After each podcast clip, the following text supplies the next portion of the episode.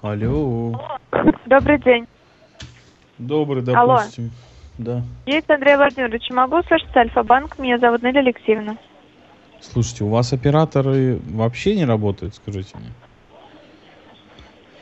Андрей Владимирович Гейтс, как возможно услышать? Отдел прецедент подготовки. Меня зовут Нелли Алексеевна. Слушайте, я уже говорил вашему отделу предсудебной подготов- подготовки, я, наверное, еще раз вам повторю. Этот Что? номер телефона не имеет никакого отношения к человеку, которого вы ищете там или хотите что-то там с него Прошу вам, знаком потребовать. такой человек? Я понятия не имею, кто это. Я повторяю эту информацию А это уже город третий Волгоград? раз.